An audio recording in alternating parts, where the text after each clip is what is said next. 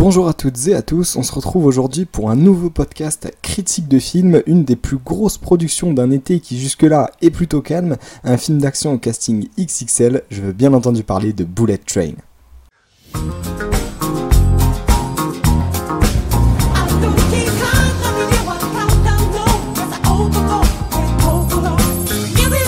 Oui, je t'écoute. Je suis prêt. Je suis une version améliorée de moi-même. Un film donc d'action comédie réalisé par David Leitch, à qui l'on doit notamment l'excellent Deadpool 2. Et pour le casting, on part aussi sur du très lourd avec Brad Pitt, je pense que j'ai pas besoin de vous le présenter, Brian Tyree Henry, qui a récemment joué le rôle de Fastos dans Les Éternels, Aaron Taylor Johnson, le Britannique qui va prochainement jouer euh, Craven le chasseur et qui est connu pour le rôle de Quicksilver euh, dans Avengers 2 ou encore euh, dans le film Godzilla aux côtés de Brian Cranston.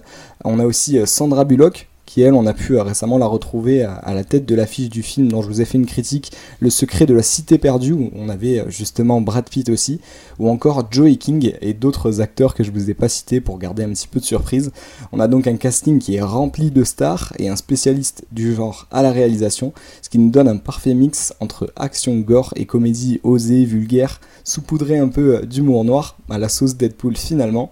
Euh, pour l'intrigue, on retrouve l'agent Coccinelle joué par Brad Pitt, alors en quête de spiritualité et du sens de sa vie, qui va recevoir pour mission de voler une mallette remplie d'argent dans un train japonais, le fameux Bullet Train. Et sur le papier, c'est déjà une enfer emballée très facile pour un agent comme lui, il va se rendre compte qu'il n'est pas le seul envoyé en mission dans ce train et que, et que quelque chose de plus gros se prépare, quelque chose se trame derrière lui chose de beaucoup plus gros qui va faire que euh, tous ces antagonistes et tous ces agents spéciaux euh, qui se trouvent dans ce train vont se rencontrer. Voilà.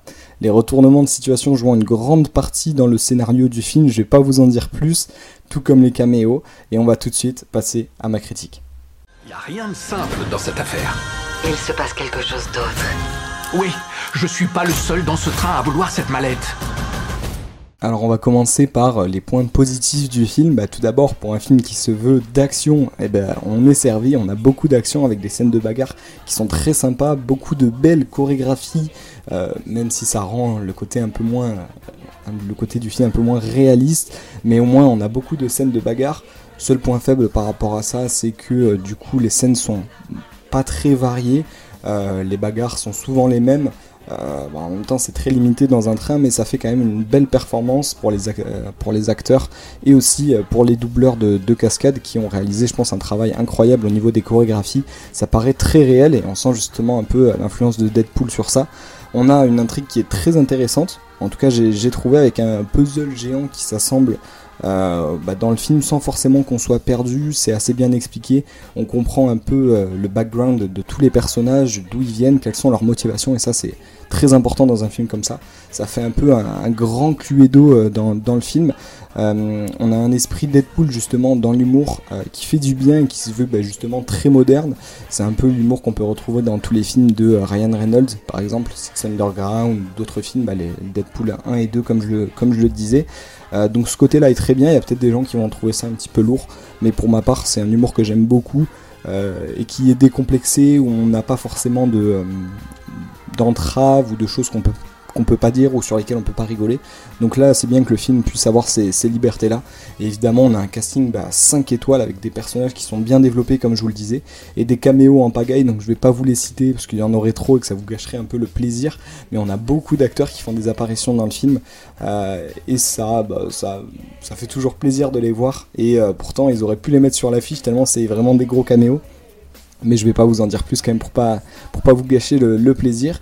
Euh, sur les moins, sur les, points négatifs que j'ai pu trouver, on a quelques longueurs au début du film, justement pour qu'on comprenne tout. Euh, et c'est l'inconvénient d'ailleurs que le film nous mette directement dans l'action. Euh, on comprend au début, on a une bonne scène d'exposition de, de, je pense de 30 minutes, sans forcément beaucoup de scènes d'action qui présentent tous les personnages, d'où ils viennent, etc. Mais c'est assez bien raconté, donc ça va, ça paraît pas trop lourd mais il faut quand même s'accrocher un peu au début du film parce qu'il y a beaucoup d'informations qui sont données si on veut bien comprendre par la suite. Donc ça c'était un, petit problème que, j'ai pu trouver, évidemment de, l'humour qui pourra pas forcément plaire à tout le monde, euh, tout comme l'humour Marvel, l'humour Deadpool, bah, qui fait d'ailleurs partie de, Marvel maintenant, euh, bah, ça plaît pas forcément à tout le monde, c'est euh, l'humour pas très lisse, donc il faut accrocher au second degré. Et il y, y a quelques scènes qu'on peut voir un peu venir, euh, qui sont un peu téléphonées et qui restent pas très originales, bah, comme beaucoup de blagues d'ailleurs, on s'attend à ce qu'ils les fassent et on anticipe un peu tout, mais on a quand même des beaux retournements de situation qui font que euh, le film n'est pas du tout linéaire et euh, n'est pas couru d'avance. On a des personnages qui viennent, qui s'en vont, qui reviennent, enfin vraiment, c'est un va-et-vient avec des acteurs qui jouent très bien leur rôle. Donc voilà, c'est que ça reste quand même un, très bon film que je vous conseille. Euh, pour l'anecdote du film, justement, j'ai appris récemment que le réalisateur euh, David Leitch euh, était au début de sa carrière bah, justement un cascadeur. Je vous parlais des cascadeurs tout à l'heure qui avaient fait un, sacré travail sur ce film.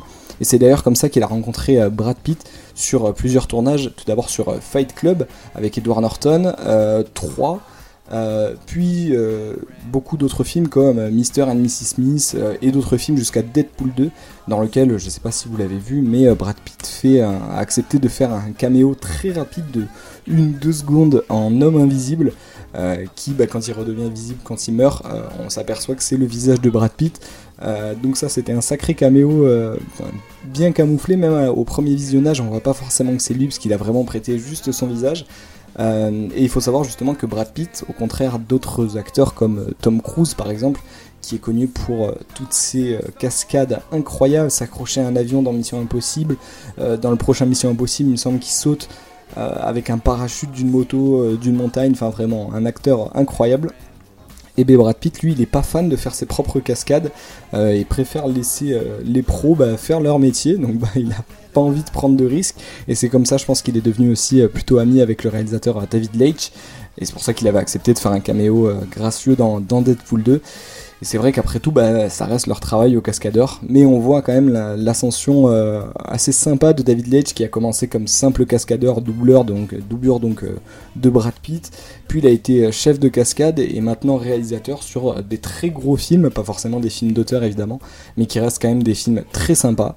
Alors voilà, ce sera tout pour ma critique sur Bullet Train. J'espère que j'aurai réussi à vous donner envie d'aller voir ce film qui vaut vraiment le coup d'œil, ne serait-ce que pour les cascades, hein, justement, comme, euh, comme je vous le disais. Je vous recommande donc de, bah, de foncer le voir. Il est en salle depuis euh, le 3 août, donc euh, aujourd'hui au cinéma. Et en attendant, on se dit à bientôt pour une prochaine critique cinéma. À bientôt.